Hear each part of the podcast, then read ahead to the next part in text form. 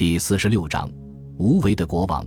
他们不像本笃会的僧侣那样生活在修道院里，他们置身于世俗环境当中。他们是修士，也是乞丐，游荡在街上乞讨衣服和食物。他们不会问别人要钱，至少一开始是这样。在首批到达伦敦的方济各会修士当中，有些人居住的街道现在名叫臭味巷。他们以穷人的身份传教。因此，也就改变了城镇居民的情操和见解。他们讲故事、说笑话，他们描述神迹和奇闻，他们把英格兰的传教变成了民间艺术。对于大部分民众来说，这是一种全新的体验。事实上，直到十四世纪中期，首批布道坛才建立起来。托钵修士走的是众生之路，他们成功了，走红了，他们也讨得了主顾的欢心。后者对他们不吝捐赠，他们修建的小型修道院在舒适和豪华程度上不亚于大型修道院。他们成为大人物的忏悔神父。不过，坎特伯雷故事集的人都知道，在到达英格兰的一百五十年后，他们已经变成世俗甚至是放纵的代名词。他们的堕落映衬出一切人类制度的宿命，无论是神圣的还是世俗的，皆不能例外。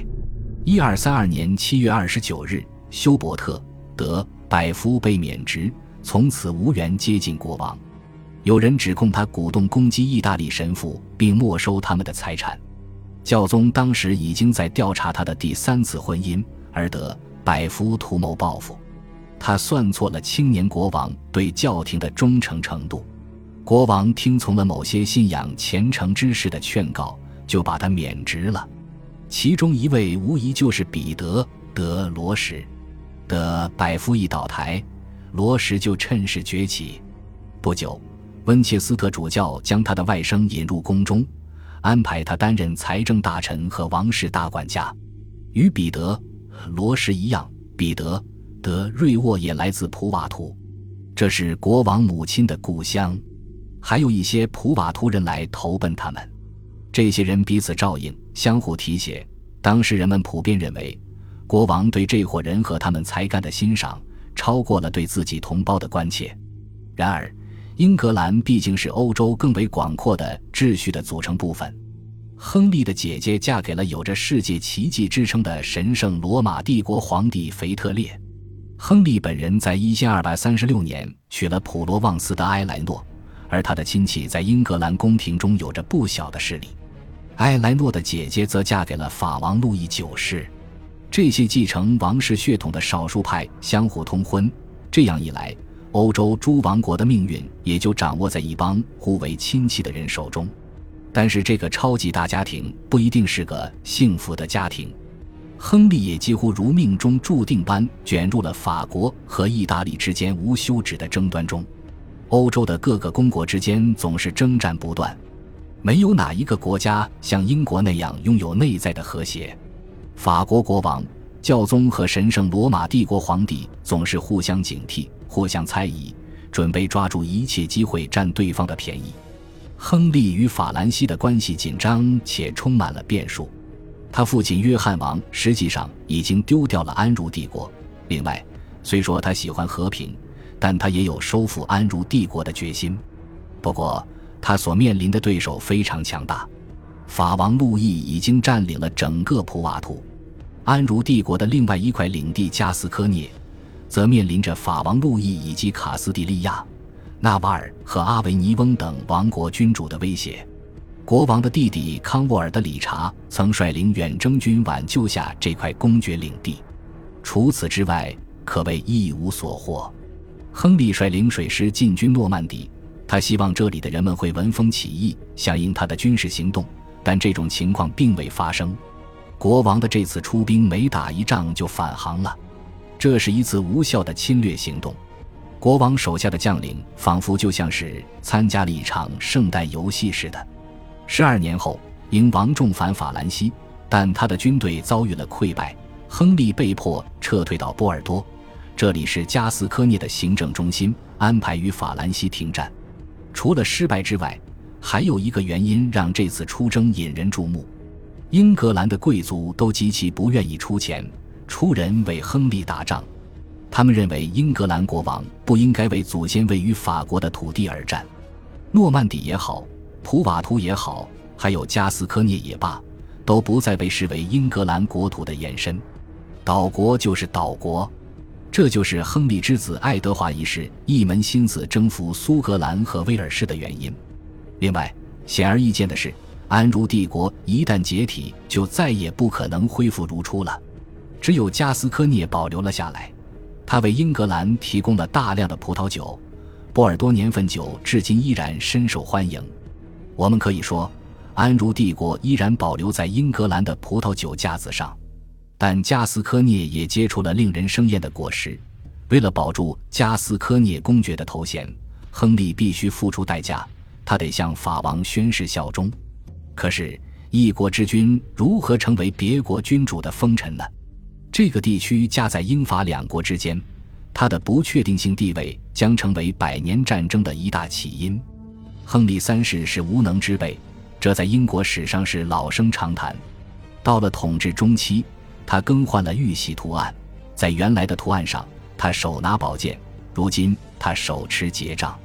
但是在他的统治期间，国家的经济水平提高了，这种普遍的繁荣得益于没有战事的和平局面。国王不再动员领主和佃农离开土地到国外打仗，这样一来，他们就可以专心致志地从事农耕。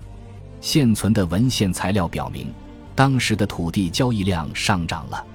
很快就出现了一股撰写农事手册的风气，小册子提供了很多务农建议，从积肥到制作奶制品不一而足。十四加仑的牛奶能够产出十四磅的奶酪和两磅的黄油。自从罗马人占据英格兰以来，农业从来没有这么有利可图过。比起先前的国王，亨利从臣民那里勒索来的税赋要少得多，这就促成财富在国内流动。亨利依赖的是对王室领地的剥削和司法领域所得的钱财。理查一世和约翰王都曾狮子大张口，吞掉英格兰的白银。亨利三世在一定程度上受大宪章的约束，不得不有所收敛。促成经济繁荣的原因永远是复杂且立体的。到了十三世纪三十年代末，英格兰和法兰西以及弗兰德斯之间变幻无常的关系开始缓和了。这样一来，英格兰向这两个国家出口的羊毛数量大大增加了，在整个十三世纪，英格兰的海外贸易量增长了三倍，白银大量涌入，这对城镇和沿海的商人十分有利。有人写了一首合辙押韵的打油诗，赞美科夫的大理石、林肯郡的鲜红色布匹、格洛斯特的铁和格里姆斯比的鳕鱼。这个大背景有助于我们理解亨利为何要大肆兴建教堂和礼拜堂。在国家的经济健康与国民的身体健康之间存在着某种不为人知的紧密联系，其中最突出的标志是，在亨利统治时期，英格兰的人口增长迅速，如此一来，国内对谷物、奶酪和羊毛的需求也增长了，经济与参与经济活动的人口数量一起扩张。英格兰有五百万人口和八百万只羊，然而增长并不总是一件好事。由于需求增长，物价也随之上升。工作人口的增长导致工资水平一直处于低位。